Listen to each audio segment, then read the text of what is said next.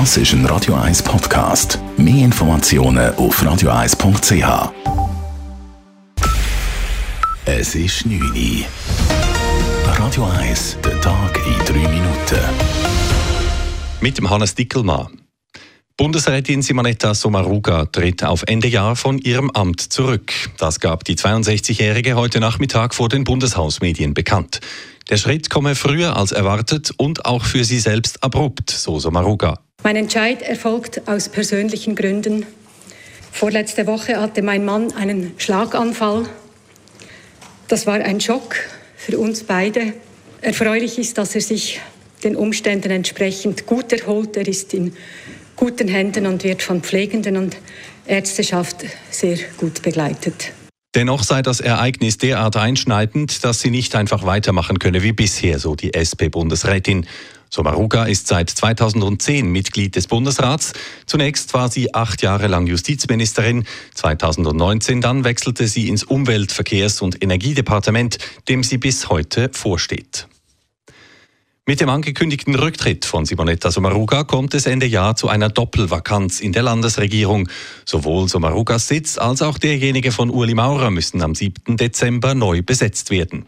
Die Spitze der SP machte heute an einer kurzfristig einberufenen Medienkonferenz klar, dass sie sich in der Geschlechterfrage bereits entschieden habe. Co-Parteipräsidentin Matthäa Mayer. Für uns ist klar, dass die Nachfolge von Bundesrätin Simonetta Sommaruga eine Frau sein soll.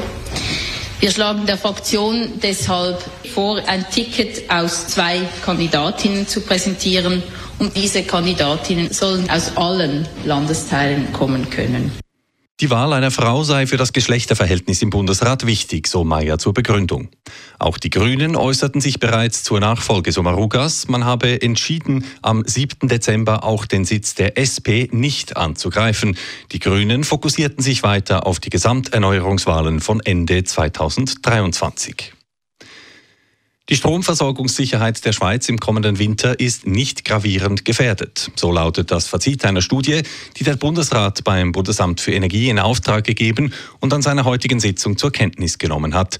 Einzelne Versorgungsengpässe könnten zwar nicht ausgeschlossen werden, heißt es, insgesamt sei die Schweiz beim Strom aber gut aufgestellt. Nicht zuletzt auch wegen der vom Bundesrat getroffenen Maßnahmen wie einer Wasserkraftreserve oder einem temporären Gaskraftwerk in Birr.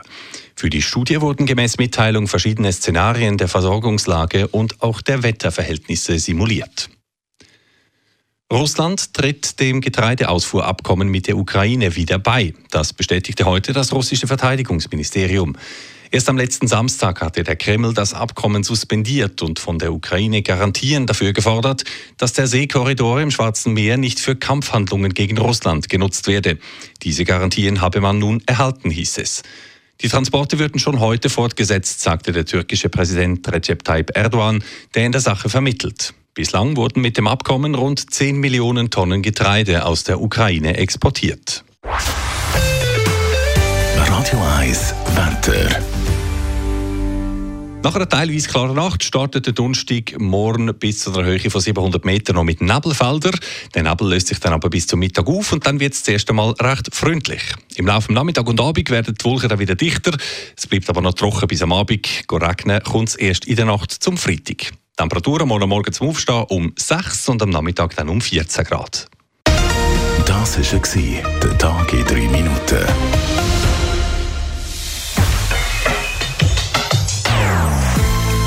Non-Stop-Musik auf Radio 1. Bei uns klingt Musik einfach besser. Non-Stop. Radio 1.